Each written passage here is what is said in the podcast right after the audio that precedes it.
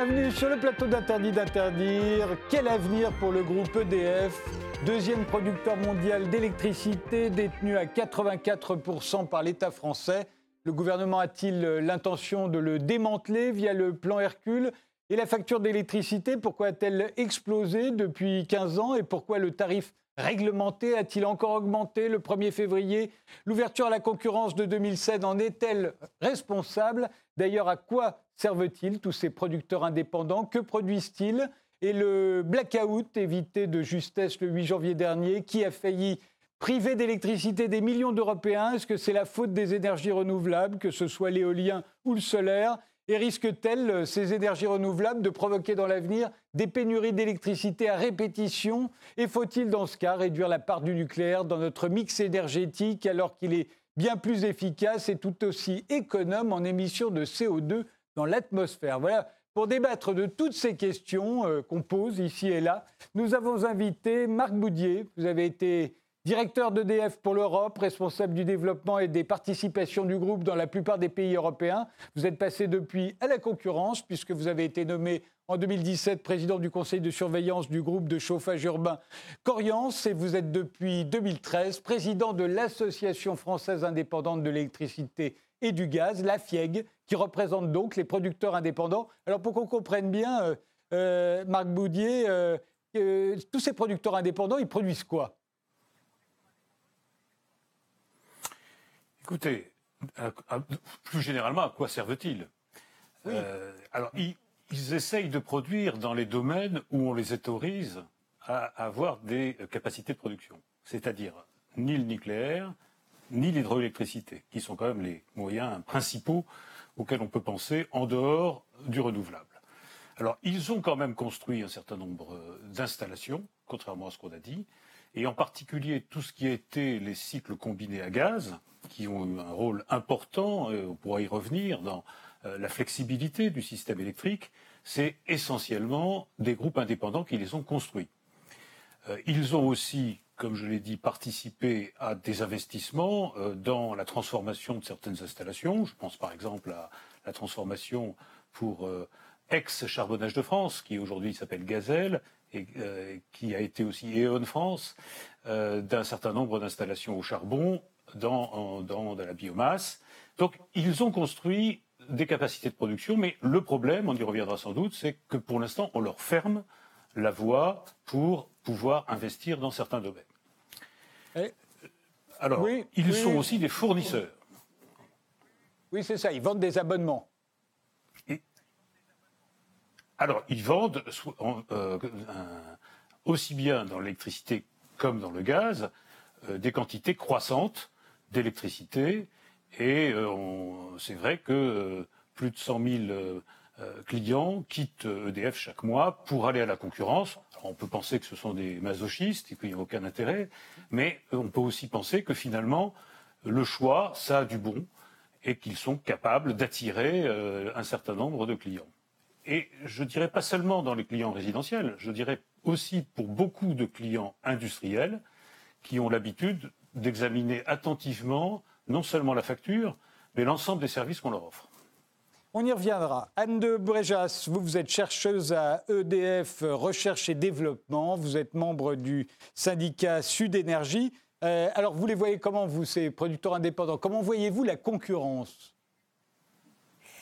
Oui, bah, comme, euh, comme, disait Marc Boudier, il faut distinguer deux choses dans euh, la privatisation du secteur électrique il y a le fait qu'il y ait des investissements, des investisseurs privés sont arrivés euh, dans le parc de production, mais là on ne peut pas parler de concurrence, c'est-à-dire qu'une fois que les moyens de production sont construits, forcément ils vont, ils vont avoir des débouchés, ils sont sûrs d'écouler leur production. Euh, c'est un monopole naturel le, secteur électrique, hein. aussi bien euh, les réseaux que la production. C'est-à-dire qu'on ne va pas s'amuser à construire plus de réseaux qu'il n'en faut. On ne va pas dupliquer les réseaux. Et de la même manière, on ne va pas construire plus de moyens de production qu'il n'en faut, parce que ce ne sont que des coûts fixes, des investissements de long terme, et donc ça serait une gabégie.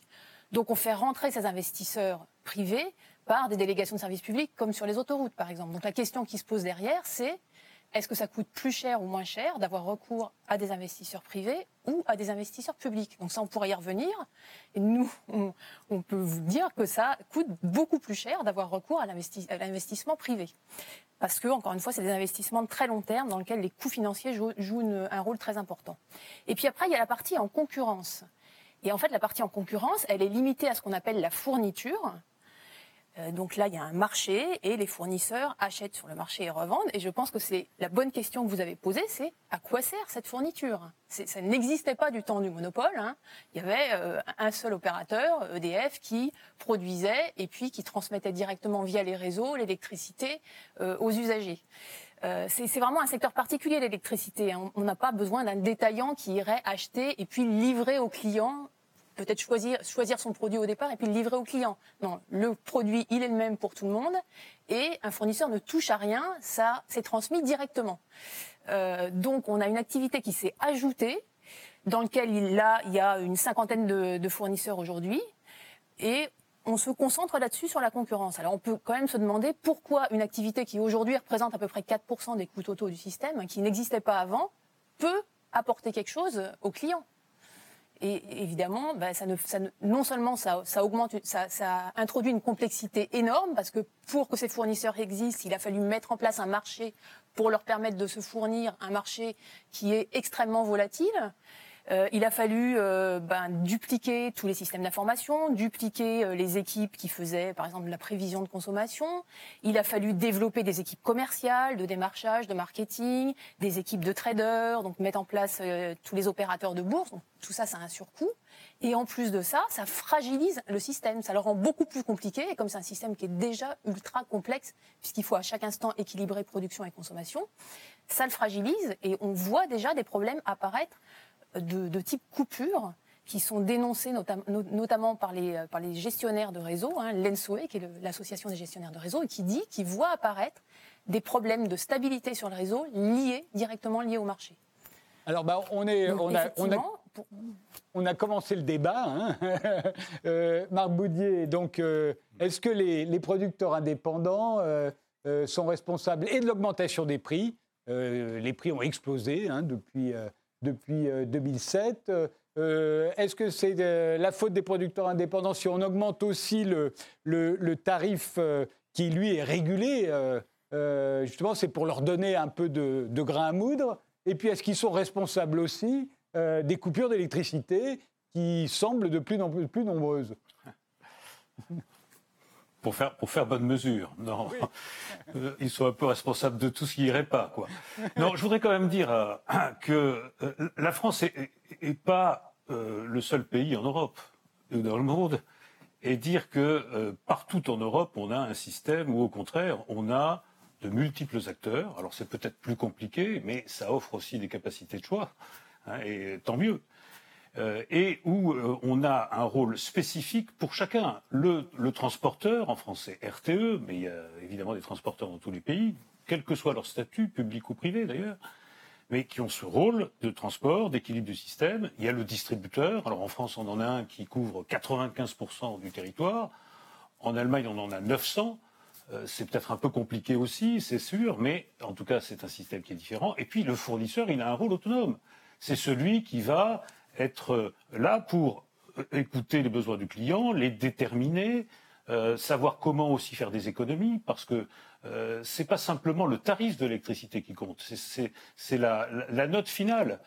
Hein. Et d'ailleurs, si la fourniture n'a aucune importance, dans le projet Hercule, ce qui semble faire peur, c'est qu'on isole euh, la partie commerciale. Si elle n'a pas d'importance, eh bien, je pense que du coup, ce serait pas forcément un problème. Je ne crois pas que ce soit le cas. Alors sur la responsabilité, ça c'est une question un peu d'actualité, euh, on en arrive à un paradoxe, c'est que euh, je comprends très bien qu'on puisse dire, en France en particulier, compte de la situation euh, quasi monopolistique d'EDF dans la production, la concurrence n'a pas réussi à faire baisser considérablement les coûts. Bon, il y a des offres qui sont moins chères, notamment pour, pour le résidentiel, aussi pour un certain nombre de clients industriels.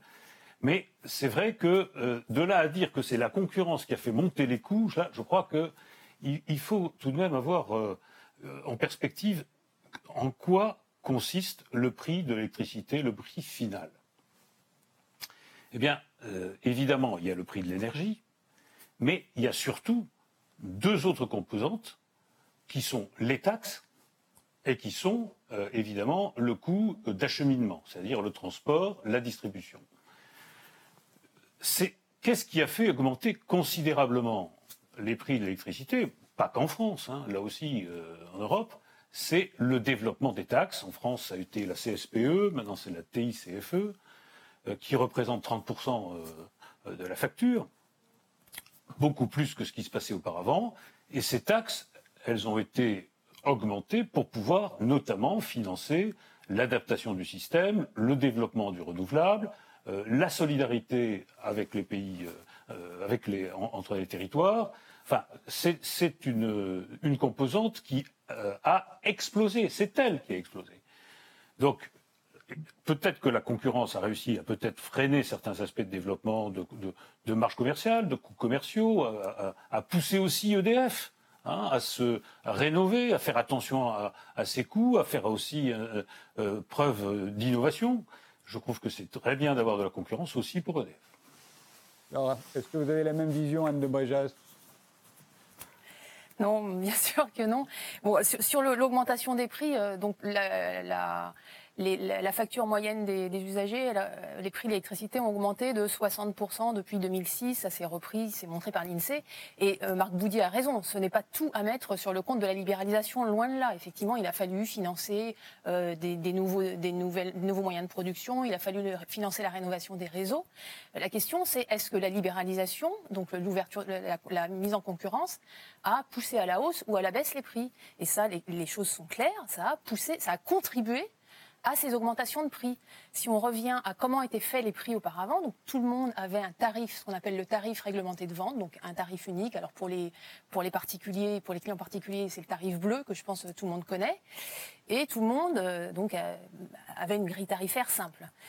Est arrivée la concurrence avec des offres de marché spécifiques différentes du tarif réglementé, comme euh, donc d'abord pour les entreprises. Pour les entreprises, une grande partie d'entre elles ont opté pour ces offres de marché, qui étaient indexées sur les prix de marché de l'électricité, donc encore une fois très volatiles. Les prix de marché se sont envolés. Et les entreprises ont dit ah bah nous on voudrait quand même revenir au tarif réglementé de vente est-ce que ça serait pas possible? Donc on a remis un tarif provisoire on appelait le tartam et la plupart des entreprises sont revenues à ce tartame, mais on leur a dit, il y a eu des actions devant, devant l'Union européenne et il y a eu une décision qui était de dire ces tarifs seront supprimés pour les entreprises. Donc on les a en fait forcés à venir toutes sur les offres de marché alors qu'une partie d'entre elles voulait rester au tarif. Ces tarifs réglementés sont restés pour les clients particuliers pour l'instant. On ne sait pas combien de temps ça va durer.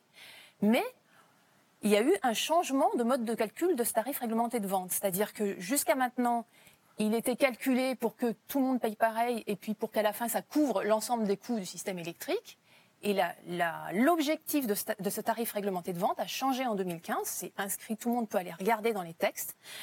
L'objectif maintenant, c'est un objectif qu'on appelle de contestabilité et qui dit qu'il faut que ce tarif réglementé de vente soit suffisamment élevé pour permettre à des fournisseurs concurrents d'EDF de faire des offres moins chères que le tarif. Alors, même, l'autorité de la concurrence a dit, mais enfin, c'est quand même pas possible. On n'a jamais vu ça dans aucun autre secteur. Ça veut dire qu'on fait du tarif réglementé de vente un prix maximum pour permettre à n'importe quel fournisseur, y compris les moins performants, d'utiliser ce tarif. Et donc, pour faire ça, on a, changé le mode de calcul du tarif réglementé de vente qui maintenant reflète la manière dont se fournissent ces fournisseurs alternatifs qui n'ont pas de moyens de production. Donc c'est-à-dire qu'une partie est au prix régulé d'accès au nucléaire, sur lequel on va revenir je pense, et une partie est au prix, au prix de marché. Et comme le prix de marché a augmenté, eh bien, les dernières, on peut regarder ça sur les dernières hausses de tarifs réglementés de vente qui ont eu lieu. Celle de 2019, il y a quand même eu une augmentation de près de 8%. Il y a eu encore 4% l'année dernière et là, on vient de nous annoncer une nouvelle hausse. Quand on regarde les décisions de la Commission de régulation de l'énergie sur, le, sur la raison de l'augmentation de ces, tarifs, ce ne sont pas les augmentations de coûts d'EDF, c'est l'augmentation des prix de marché. Donc c'est directement lié au prix de marché. Mais de toute façon, il ne peut pas en être autrement. Le, encore une fois, l'ouverture à la concurrence n'a fait que rajouter des coûts.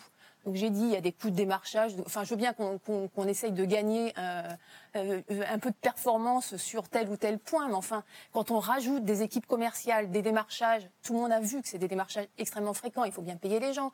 Quand on duplique tous les systèmes d'information, tous les systèmes de facturation, quand on augmente énormément les services juridiques, parce qu'avant, euh, les, tous les échanges entre les, les moyens de production, le réseau, c'était des échanges inter-entreprises informels, maintenant ça devient tout contractualisé. Et surtout, quand on augmente à nouveau les coûts financiers, eh bien, forcément, il va falloir que quelqu'un le paye au bout du compte. Et ce quelqu'un, c'est forcément l'usager, qui maintenant est devenu client. Juste sur les coûts, sur les coûts euh, financiers, hein, je voudrais quand même dire que le, système, euh, enfin, le, donc, on parle de la part énergie, hein, on parle de la part production. Pour, pour l'instant, la partie réseau, elle est encore, euh, elle est encore sous monopole public. donc, la partie énergie, pour le nucléaire, donc il y a, l'énergie d'avenir, ça va être du renouvelable et ça va être peut-être du nucléaire, on verra. Le renouvelable, c'est 100% de coûts fixes et essentiellement des investissements sur 25 à 30 ans. Et le nucléaire, c'est 80 à 90% de coûts fixes, donc pas du tout adapté à un marché, sur des échéances là de 60 ans. Donc c'est comme quand vous achetez une maison, euh, quand, quand c'est des investissements sur le très long terme comme ça, selon le taux le taux selon lequel on, peut, on va rémunérer son, capital, donc euh, le taux d'intérêt si on fait des emprunts bancaires ou le taux de rémunération des actionnaires privés, va être déterminant dans le coût total de production. Mais quand je dis déterminant, c'est euh, pour le nucléaire, si on se fait rémunérer à 2%, et aujourd'hui l'État français peut, euh, emprunter à 0,5% sur 50 ans, donc 2% ça peut être un taux public, ou si on se fait rémunérer à 9%, ce qui est ce que demandent généralement les marchés, ça conduit à doubler le coût de production finale. C'est pas moi qui le dis. Enfin, moi, j'ai fait les calculs, mais on regarde la Cour des comptes anglaise sur Inclay Point, elle, elle écrit dans une étude de 2017, donc Inclay Point, la centrale nucléaire anglaise, elle dit si on a un taux de rentabilité exigé des investissements à 2%, on est à 30 euros du mégawattheure. Si on passe à 9%, on passe à 100 euros du mégawattheure. Et c'est documenté partout, c'est documenté par l'Agence internationale de l'énergie. Donc Là, c'est des surcoûts énormes. Et qui dit surcoût dit, enfin, je pense pas que ce soit les fournisseurs qui piochent dans, leur poche pour payer. Donc, à la fin, ça va se retrouver sur, la, sur la facture euh, des clients. Alors, Marc Boudier. Donc, on le constate et c'est normal. Alors, premièrement, euh, il, faut, il faut, je crois, distinguer euh, un certain nombre de choses. Le prix du marché, c'est vrai que c'est un, prix qui évolue, et c'est d'ailleurs pour ça qu'il y a en France, pas dans beaucoup de pays européens, mais encore en France, le maintien des tarifs réglementés de vente, dont bénéficie aussi EDF. Hein, et euh, il a été euh, fait selon une formule d'empilement des coûts qui permet de tenir compte des coûts et n'oblige pas non plus EDF à vendre à perte. On est resté très longtemps auparavant dans un schéma où le prix de l'électricité c'était un prix politique. Et même si objectivement il aurait dû évoluer, eh bien, pour des raisons politiques, on le maintenait, euh, ou on essayait de le maintenir artificiellement bas. Ce qui n'était pas bon non plus pour EDF et pour sa capacité euh, d'investir. On reviendra sur l'état dramatique, hein, d'ailleurs, des, finances d'EDF aujourd'hui, qui explique qu'il y ait euh, ce, projet Hercule notamment. Donc, ce prix du marché, il évolue. Je, signale que d'ailleurs, le prix du marché, il peut aussi évoluer à la baisse. On va en reparler quand on parlera tout à l'heure de la il y, a, des moments où il est nettement plus bas que l'autre référence qui sert à faire euh, euh, calculer les, euh, prix des tarifs réglementés, c'est-à-dire l'AREN, hein, le, prix du nucléaire régulé. Donc, il ne faut pas oublier que le marché, ben, il est volatile. Et puis, autre remarque, toujours pour faire une comparaison internationale, c'est toujours bon d'avoir en tête ce qui se passe. En Allemagne, le prix final pour le consommateur individuel, il est plus élevé qu'en France. Parce que le prix du marché serait euh, plus fort qu'en France? Non. Non, il est structurellement et assez nettement inférieur à ce qu'il est en France, sur la part énergie, avec la production qui est faite et assurée essentiellement par EDF. Et qu'est-ce qui explique cette différence de prix? C'est qu'en Allemagne, on a développé considérablement les, euh, le renouvelable et que ça a conduit à effectivement euh, des euh, subventions, des taxes qui se retrouvent dans, le prix final. Bon, donc c'est un système qui est différent, mais n'oublions pas que le, prix du marché, encore une fois, il peut évoluer à la hausse comme à la baisse. Alors, question suivante. Ce, projet Hercule euh, dont on nous parle beaucoup, alors il est très technique, il va falloir être très clair, euh, et pour moi, et pour ceux qui nous regardent. Euh, qu'est-ce qui va se passer? Est-ce qu'on démantèle EDF On va en privatiser une partie à la demande de Bruxelles. Laquelle? Est-ce que tout ça, c'est bon pour EDF Est-ce que c'est mauvais pour EDF Est-ce que c'est bon pour les consommateurs ou est-ce que c'est mauvais pour les consommateurs d'électricité? Anne de Brejas alors, le, principe d'Hercule, pour faire euh, simple, c'est qu'effectivement, on part d'une situation qui n'est pas bonne du tout. Euh, comme l'a dit Marc Bourdier, c'est pas tenable. EDF est dans une situation financière catastrophique. Au passage, elle est dans une situation financière catastrophique depuis l'ouverture des marchés. Hein. Avant, elle était dans une situation tout à fait saine. Et donc, on a une entreprise qui, euh, pour l'instant, vend à perte une partie de son nucléaire et puis euh, n'arrive pas à investir. Hein. On a un patron d'EDF qui nous dit, pour la première fois de notre histoire, on a su construire, on a su électrifier la France, on a su construire un parc hydraulique, un parc thermique, un parc nucléaire. Aujourd'hui, on n'a plus les moyens d'investir dans ce qu'il faudrait. Donc, partant de ce constat d'une situation euh, qui, ne convient pas, ce, que, ce que propose le projet Hercule, donc c'est de séparer en trois pôles, enfin de ce qu'on en sait aujourd'hui, EDF, deux pôles publics, donc un premier pôle public nucléaire, dans lequel il y aurait, toute la production nucléaire et a, priori aussi la production thermique. Un deuxième pôle qui lui aussi serait public, dans lequel il y aurait la production hydraulique, enfin les concessions hydrauliques. Donc on reconnaît au passage que toute cette production-là est complètement inadaptée au marché. Et puis un troisième pôle qui, lui, serait plus largement ouvert aux capitaux privés, donc euh, partiellement privatisé, qu'on appelle le pôle vert, et dans lequel on, met les autres activités d'EDF, c'est-à-dire en particulier euh, donc la partie euh, commerciale, on l'a dit, les commerciaux d'EDF qui donc achèteront leur production dans les mêmes conditions que les autres fournisseurs via un marché ou via un mécanisme à EDF producteur.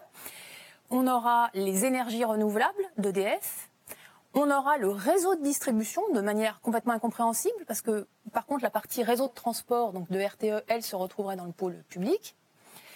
Et puis on aurait aussi les activités internationales d'EDF, peut-être les systèmes insulaires, enfin ce qui, ce qui, reste de, l'activité. Donc nous, le problème que ça nous pose, c'est que une fois de plus, on continue dans cette mise en concurrence du, du secteur électrique qui est impossible, qui est intrinsèquement impossible, parce qu'encore une fois, quand, on a une industrie de réseau où tous les coûts sont fixes, c'est complètement inadapté au marché. On aurait pu revenir sur les prix de marché qui effectivement font n'importe quoi et sont euh, reflètent, euh, évoluent au, gré des cours mondiaux du gaz et du charbon, alors que l'électricité n'est quasiment pas produite à partir de gaz et de charbon. Enfin, c'est une autre histoire. Donc, au lieu de faire un bilan de 20 ans de libéralisation, qui est franchement un bilan indéfendable, personne nous, nous met un seul argument pour nous dire euh, ce qu'il en est. on a dit au début que ça allait faire baisser les prix. Plus personne n'ose dire ça. Maintenant, on nous dit que ça crée de l'innovation. Quand on entend les associations de consommateurs qui disent la, seule innovation que nous on voit, c'est euh, des démarchages agressifs et frauduleux. Ça, je, cite une, association de consommateurs. Bon, au bout d'un moment, il faut s'arrêter, il faut regarder, il faut se dire que on est dans une situation d'urgence climatique. On a des investissements énormes à faire dans le, dans le secteur électrique, qui est, qui est un des piliers de, de la transition énergétique. Hein, puisqu'il va falloir se passer de pétrole et de gaz. Donc on va avoir tout le parc de production dans les prochaines décennies à remplacer, plus le réseau a énormément adapté pour intégrer les énergies renouvelables. On est dans un état de désorganisation avec une entreprise qui va mal, plus personne qui peut investir avec des prix de marché. Et on est, on est en train de, une fois de plus, essayer de réparer un système qui va de mal en pis. À chaque fois, on est obligé de, rajouter des, mécanismes qui ne fonctionnent pas. Et nous, on dit non, ça suffit. On arrête ça. Il y a une urgence. On peut démontrer, on a tout développé des argumentations pour dire la, la, façon la plus efficace et la moins coûteuse pour gérer le système électrique, c'est un système public. On a euh, une opposition, enfin des soutiens dans le monde politique à droite comme à gauche pour dire nous on ne comprend pas quel est l'argument et le seul argument en fait qui est donné c'est maintenant c'est c'est l'Europe qui nous l'impose. Enfin c'est quand même pas acceptable. Donc arrêtons là. Ne faisons pas un pas de plus en essayant de réparer un mécanisme absurde qu'on appelle l'arène, peut-être qu'on y reviendra, par un autre mécanisme tout aussi absurde. Il n'y a qu'une seule solution qui fonctionnera, c'est un système régulé. On a besoin de planification, on a besoin d'investissement, et ça c'est le public qui peut le faire. Il y a une minute euh, avant la pause, euh, Marc Boudier, donc euh, je vous redonnerai la parole après la pause, mais Oui, alors, comme- Non, mais quel, quel honneur on fait à la concurrence, y compris d'être responsable de toutes les difficultés d'EDF. Madame, c'est pas la concurrence en France qui a fait que le projet de Flamanville est passé d'un coût de 3,3 milliards d'euros estimé avec une mise en service en 2012 à un coût de 19 milliards avec une mise en service en 2024. Hein, donc, euh, un certain nombre des difficultés de l'endettement d'EDF, les très grands projets qu'il compte faire, y compris dans des pays étrangers comme, euh, comme l'Angleterre, hein, le projet de nucléaire d'Inkley Point, tout ça, ça contribue à un endettement massif. Et pendant ce temps-là, tout en ayant la volonté de continuer à avoir une expansion internationale, en étant présent en Italie et ailleurs, il faudrait qu'EDF garde absolument toutes ses activités et le modèle de bon fonctionnement, c'est l'entreprise monopolistique unique avec l'État dont on sait qu'il est dans tous les domaines le meilleur actionnaire potentiel. Quand vous dites, madame, que euh, l'hydroélectricité, euh, ça ne marche pas avec le Marc. marché, mais Marc, je vous arrête. On fait la pause, Oui. je vous redonne la parole juste après.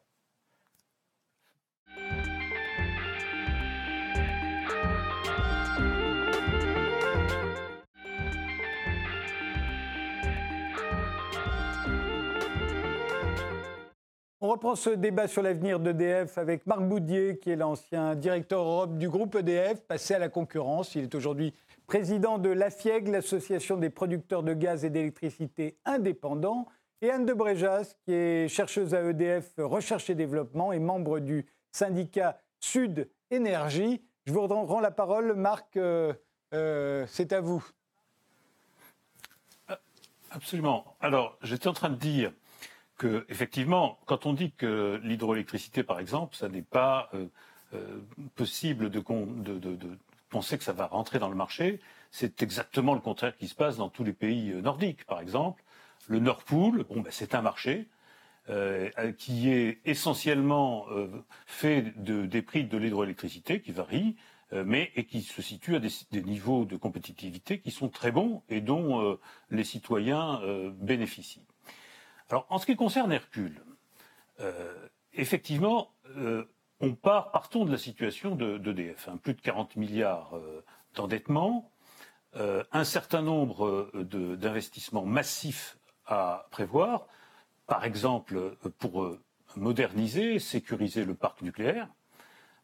On peut parler de 50 milliards, 55 milliards, certains vont jusqu'à 90 milliards. Les projets anglais, c'est aussi des dizaines de milliards. Euh, disons que on peut difficilement concevoir que on va pouvoir aller de l'avant sans euh, réfléchir à un assainissement de la situation et à trouver des financements.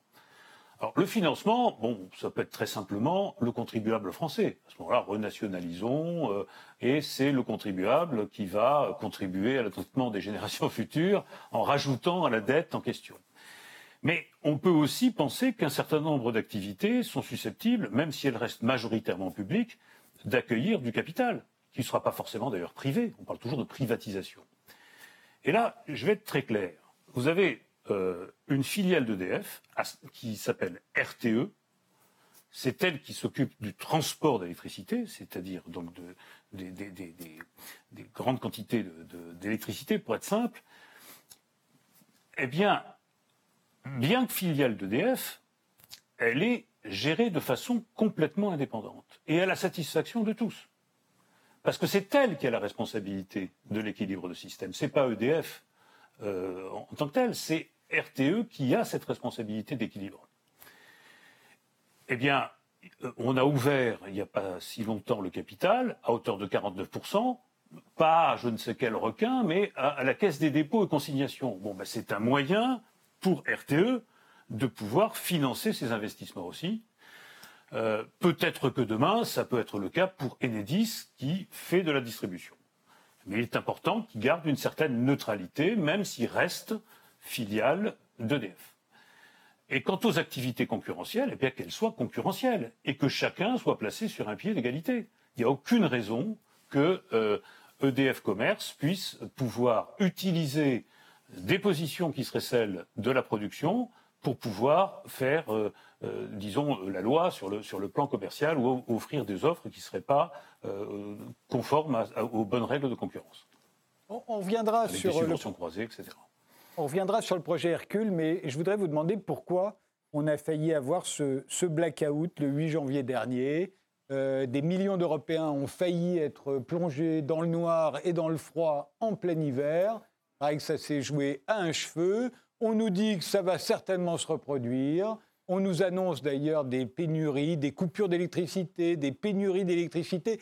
En 2021, ça paraît absolument dingue. Alors qu'est-ce qui se passe? Pourquoi en est-on arrivé là? Est-ce que c'est la faute aux énergies renouvelables qui, comme on le sait, le solaire, l'éolien, ce sont des énergies intermittentes, euh, aléatoires, qu'on ne peut pas stocker? Euh, Est-ce que c'est euh, de la démagogie écologiste qui veut qu'on soit voué au rationnement ou à la pénurie? Anne? Oui, non, je crois qu'il faut. On n'en est quand même pas au rationnement et à la pénurie. C'est vrai qu'on partait d'une situation de surproduction en Europe et qu'il euh, va falloir euh, s'habituer à faire avec euh, moins de surproduction. Il va falloir diminuer notre consommation d'énergie. Hein. La stratégie nationale bas carbone, enfin toutes les hypothèses qui conduisent à la neutralité carbone en 2050 montrent qu'il faut diviser par deux la consommation d'énergie, pas spécialement d'électricité, puisque par ailleurs certains usages vont, enfin il va falloir remplacer le pétrole et le gaz et on va le remplacer en partie par par l'électricité. Donc il y a des difficultés effectivement d'équilibrage. C'est pour ça que le système électrique est si compliqué, c'est que euh, ça se stocke presque pas, on va dire, enfin de manière très difficile. Et il faut vraiment qu'il y ait égalité parfaite à chaque instant sur l'ensemble du réseau européen. Sinon, on peut aller très vite au blackout. Mais bon, les gestionnaires de réseau sont quand même là pour, euh, veiller euh, à ce, à ce que ça n'arrive pas et quand il y a un déséquilibre, pour isoler le problème et faire des coupures ciblées. Donc il va falloir trouver des moyens euh, de, faire en sorte d'intégrer ces énergies intermittentes que sont euh, le solaire et l'éolien et qui ne produisent pas à chaque instant.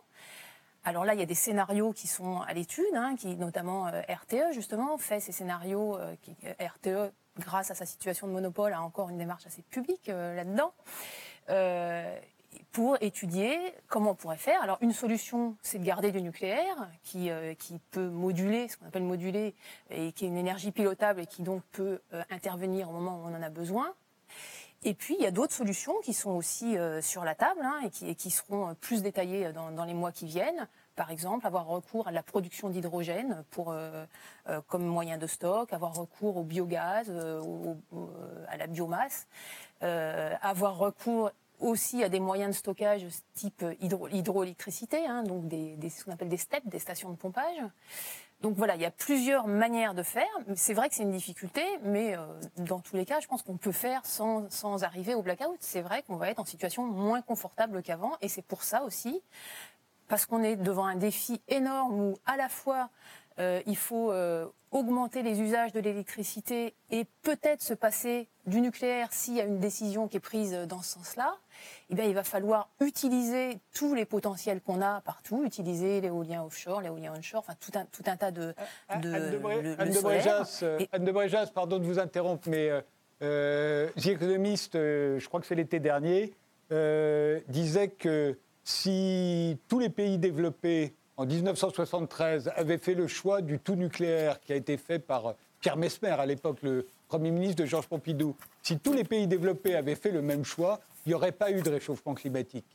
Et là, vous êtes en train de m'expliquer que pour lutter contre le réchauffement climatique, on va choisir de se passer du nucléaire, qui est la seule énergie ah qui consomme, qui, dont les, émissions de, CO2 sont pas plus hautes que celles des énergies renouvelables. À les différences près que le nucléaire, ça marche euh, tout le temps, et pas les énergies renouvelables. Donc comment se passer du nucléaire aujourd'hui? C'est pour rouvrir le charbon? C'est quoi le plan?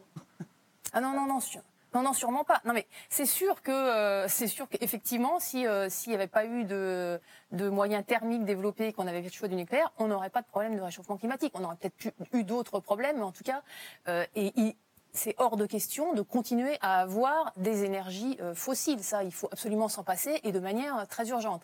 Après, sur la question du nucléaire, on a sur la table des scénarios qui ont été mis, des scénarios sans énergie fossile, donc sans euh, qui atteignent la neutralité carbone et qui se passent du nucléaire. Il y a derrière des, points technologiques qui sont un peu de l'innovation, quoi, qui va, sur lesquels il va falloir, il va falloir mener des études. Donc aujourd'hui, il y a des scénarios qui sont sur la table plutôt par, par des associations ou par l'ADEME, où il y a un scénario qui vient de sortir, enfin, des, grandes lignes d'un scénario qui vient de, sortir RTE, euh, enfin, en alliance entre RTE et l'Agence internationale de l'énergie. Et encore une fois, il y a des scénarios très détaillés qui vont sortir là au printemps ou à l'automne prochain par RTE, qui étudient des options avec 50% de nucléaire et des options 100% renouvelables, mais qui atteignent aussi la neutralité carbone. Donc il y a des solutions, mais euh, est-ce que c'est mieux que, que, le nucléaire? Ça, on, verra quand on aura les scénarios et à chacun de, juger. En fait, il n'y a, pas, a pas d'énergie miraculeuse et sans risque et sans, sans effet. Marc Boudier? Alors, oui, alors sur, sur les causes de blackout, euh, elles peuvent être diverses. Hein. Il y a eu, euh, il y a quelques années, c'est des arbres qui sont tombés sur des lignes à haute tension entre euh, la, Suisse et l'Italie, qui ont failli mettre en l'air l'ensemble du système européen. il y a eu un autre moment plus tard où c'est un bateau qui, à Hambourg, a endommagé un certain nombre d'installations. Donc, vous pouvez avoir une certaine fragilité du système indépendamment des renouvelables. Et d'ailleurs, c'est la preuve que il est extrêmement compliqué en matière énergétique de raisonner uniquement à l'échelle nationale. On est sur un ensemble interconnecté et il faut qu'il y ait justement un jeu qui soit joué par tous et que les engagements européens que nous avons soient tenus. Par ailleurs, en ce qui concerne le nucléaire, moi je pense que c'est un atout considérable pour la France. Hein, les, Français euh, ont euh, payé euh, ce, parc et s'en sont bien trouvés pour les raisons qu'on connaît, y compris environnementales. Mais il faut maintenant savoir quelles seront les solutions d'avenir. La solution d'avenir, c'est effectivement de développer les renouvelables aussi, et également d'espérer, avec les progrès techniques que l'on va faire, que non seulement on aura une baisse considérable de coûts de ces renouvelables, ce qui est aujourd'hui le cas, hein, euh, le, solaire, euh, l'éolien deviennent compétitifs, quand on compare notamment au, nouveau nucléaire, mais on va pouvoir essayer de développer aussi le stockage, qui fait qu'on pourra, à un coût, si le coût devient acceptable, euh, pouvoir faire face justement à cette intermittence. Il y a un point sur lequel, moi, je pense qu'on sous-estime, le problème, c'est que on est bien dans une phase de transition. Il y a la situation actuelle, et on ne va pas la changer du jour au lendemain, que ce soit sur le, poids du nucléaire ou, sur d'autres sujets, la capacité de stockage avec le renouvelable. Et donc, il y a impérativement à maintenir, pour la sécurité du système, un certain nombre d'activités thermiques elles vont pas vont pas fonctionner euh, en, base tous les jours de l'année. Ça va pas produire beaucoup de CO2 euh, si vous prenez ça sur l'année. Mais par contre, il y a des moments où elles seront complètement indispensables. Et euh, l'autre jour, il y a eu une alerte, vous savez, sur les réseaux en France et où on pensait qu'on allait pouvoir faire aussi de l'effacement, parce qu'il y a toutes les solutions également qui consistent à travailler non pas seulement sur la production, mais sur la demande. Eh bien, on s'est aperçu que ce jour-là, il faisait très froid, le nucléaire produisait l'essentiel, l'hydraulique aussi, le thermique, notamment le gaz. Il y avait même le charbon et l'éolien, c'était un jour très froid mais sans vent, euh, qui peut avoir au contraire par moments des capacités très importantes, était complètement absent. Bon, donc ça veut dire qu'effectivement, il faut, à mon avis, dans l'intérêt du système, ne pas euh, certainement projeter des productions fossiles comme, futures, mais faire attention de ne, pas hypothéquer le présent aujourd'hui. Anne de Bréjas, euh, sachant que l'éolien, c'est quand même quelque chose auquel euh, on, ne pense pas toujours, outre le fait que c'est très polluant, notamment dans la mer, parce qu'il faut le couler dans le béton. Enfin, ça fait du bruit, il y a de la lumière, enfin, on sait tout ça. mais il en faudrait énormément. Enfin, je, j'ai vu des calculs euh, de gens très pointus qui disaient que pour que, avec un vent de 25 km/h permanent, si on voulait faire fonctionner le métro et le RER e parisien avec des éoliennes, il faudrait 450 éoliennes. Il faut se représenter ce que c'est 450 éoliennes. Le paysage, là, c'est de la destruction du paysage qui est, qui est, quand même sans précédent. Qu'est-ce que vous en pensez, Anne de C'est sûr qu'on va pas faire tout avec euh, avec des éoliennes. Encore une fois, il y a des scénarios qui existent et qui sont, enfin, les, scénarios qui vont être présentés, ils analyseront aussi euh, l'impact environnemental.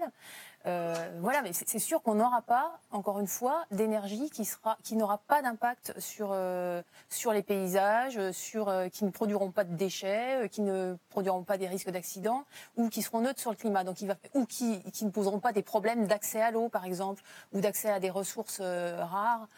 Donc il va falloir faire des choix. Et c'est pour ça, justement, qu'il faut... Euh, alors effectivement, c'est à la maille européenne. Hein. tout le réseau est interconnecté. Nous, on ne dit pas qu'il faut se déconnecter euh, de l'Europe. On dit juste qu'il ne faut pas gérer ça par un marché. Mais on voit bien que c'est tellement compliqué, il faut garantir à chaque heure cet équilibre alors que euh, effectivement on a des difficultés de stockage que ça demande une planification ultra fine et une utilisation au mieux des ressources qu'on a, sachant que toutes ont un impact social, écologique, environnemental. Et donc c'est forcément un choix collectif qui doit aboutir à ça.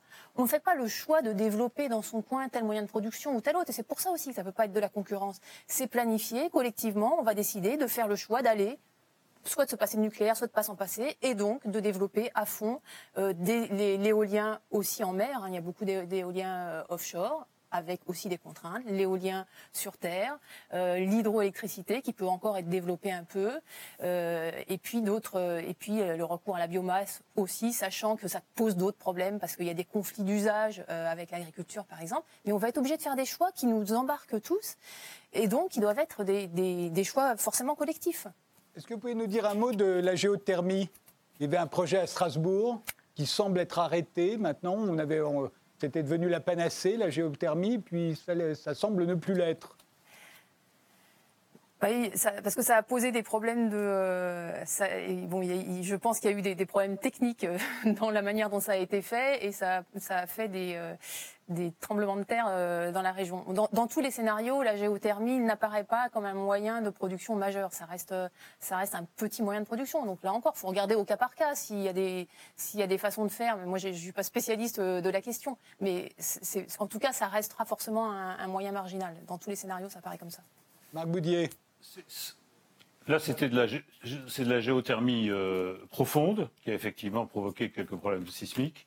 Mais vous avez dans toute une série de, villes, y compris dans la région parisienne, euh, des euh, chauffages urbains qui sont alimentés par des puits de géothermie euh, et avec de très bons résultats, et à la fois sur le plan économique et sur le plan environnemental.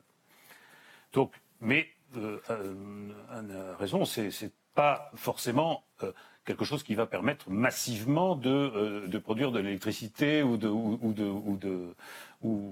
l'énergie euh, dans le pays. Mais ça peut être très utile. Un, petit, un petit, une petite référence de coût, puisqu'on parle beaucoup de coûts. Euh, euh, l'éolien offshore, le dernier appel d'offres, qui été d'ailleurs emporté par EDF, on va croire qu'ils ont quand même quelques moyens malgré leur situation un peu difficile sur le plan financier de, faire des, basses offres, a un peu plus de 40 euros par de mégawattheure. Je crois que c'était 41 ou, de cet ordre-là. Bon, le, nucléaire amorti,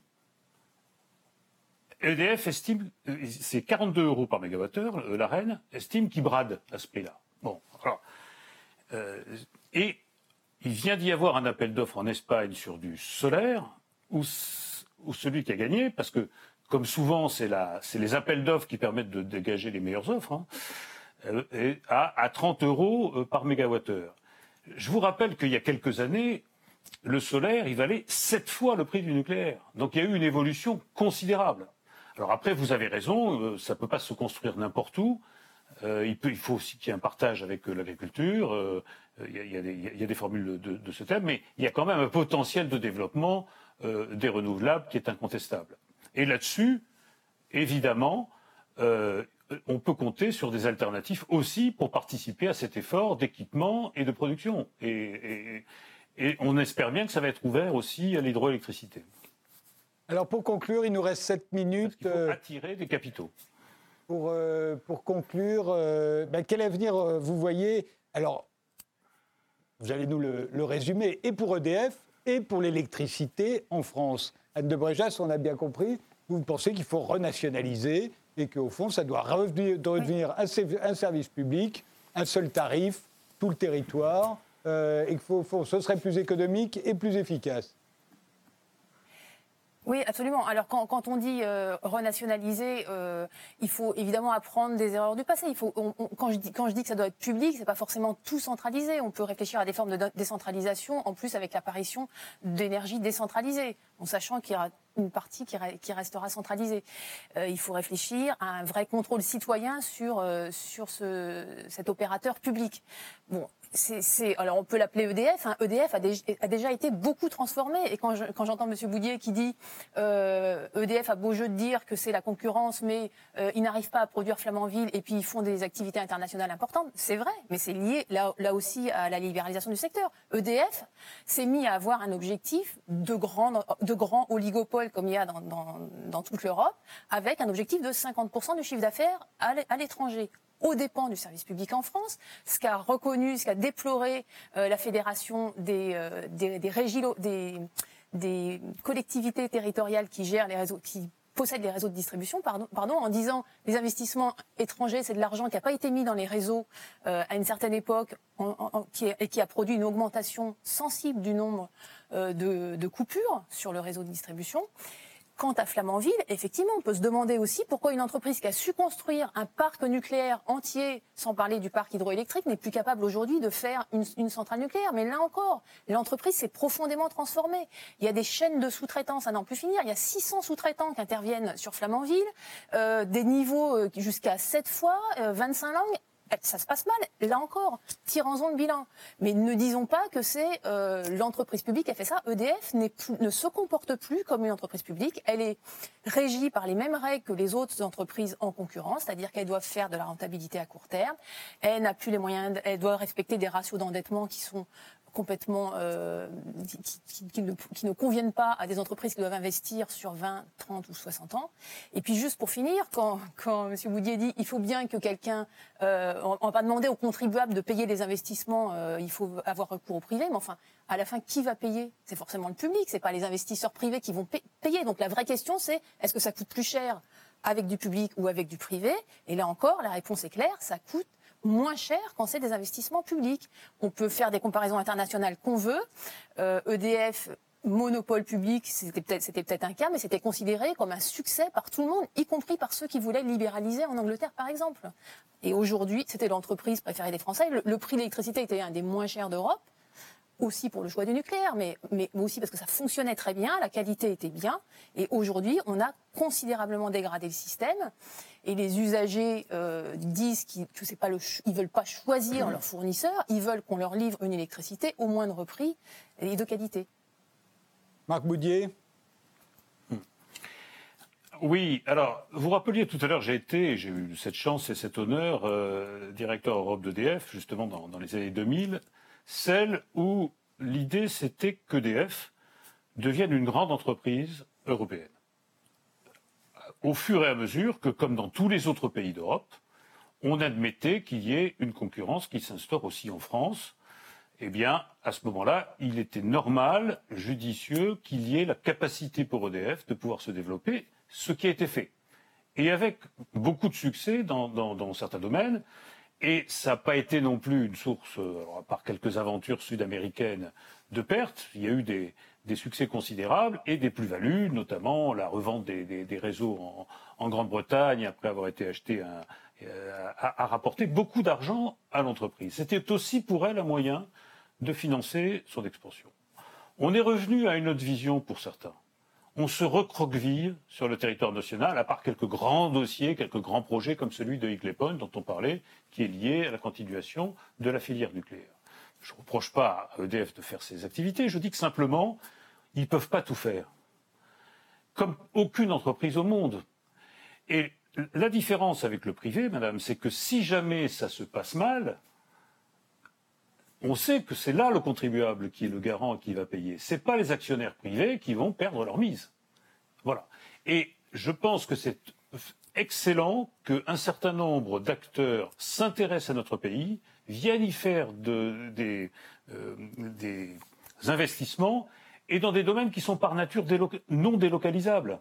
Hein, quand si vous construisez des barrages ou si vous plutôt des turbines ou, si vous modernisez toute la partie hydroélectrique, c'est pas pour être euh, transporté ailleurs euh, le lendemain matin.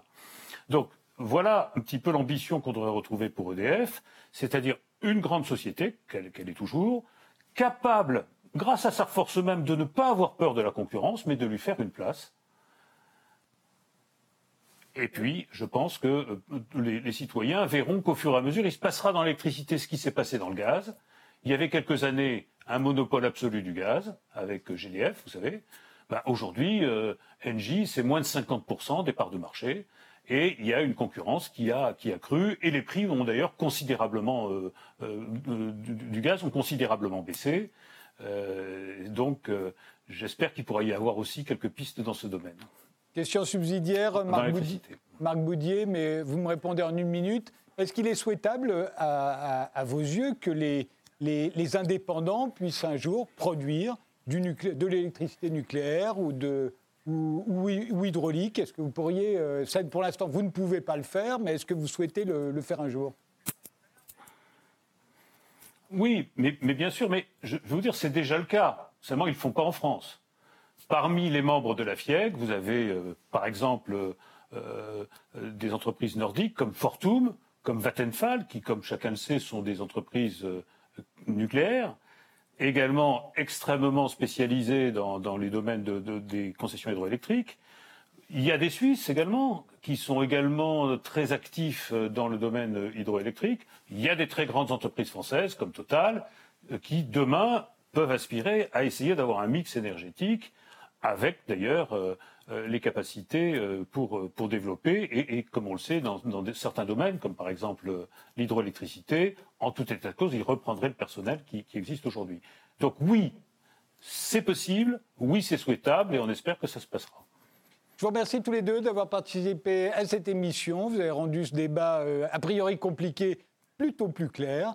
Je vous en remercie. Merci de nous avoir suivis et rendez-vous dans un prochain numéro.